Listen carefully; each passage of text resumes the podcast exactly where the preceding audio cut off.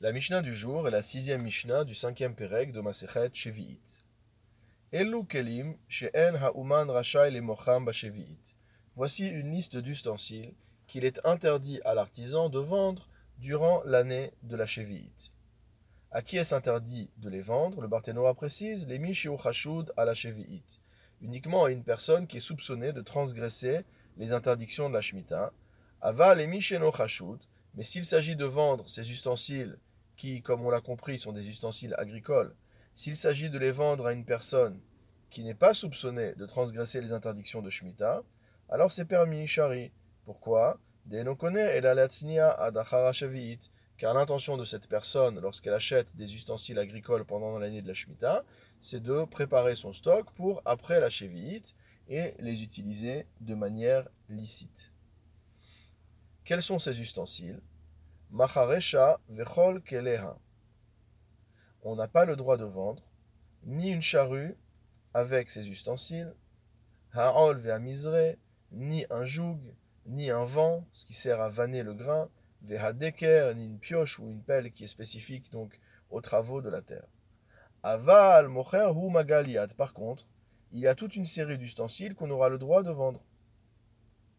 Comme par exemple magaliad, c'est-à-dire une faux courte, une faux qu'on tient avec la main, euh, parce qu'on peut l'utiliser également dans des usages à la maison. Ou magal katsir, également une, également faux de récolte, mot à mot, donc c'est une faux avec une, euh, un manche euh, beaucoup plus long. On a le droit également de l'utiliser.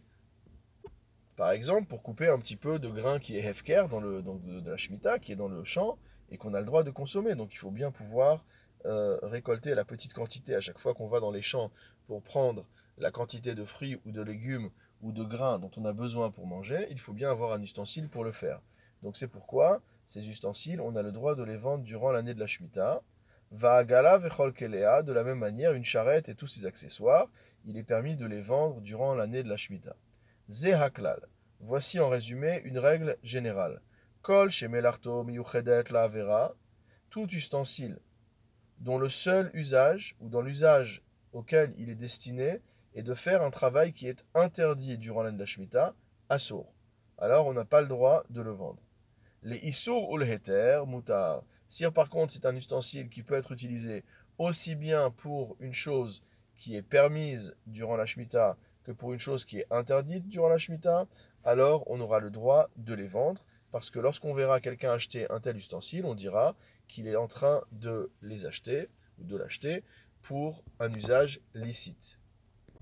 Quant à la motivation de l'interdiction de vendre ces ustensiles agricoles à quelqu'un qui est soupçonné, c'est soit à cause du principe de l'ifne hiver lotitan mirchol, de ne pas causer à une autre personne de trébucher, c'est-à-dire que si déjà c'est une personne qui est soupçonnée et qu'en plus on lui donne les outils pour faire le issour, alors on risque d'être la, euh, la, cause de la transgression du issour.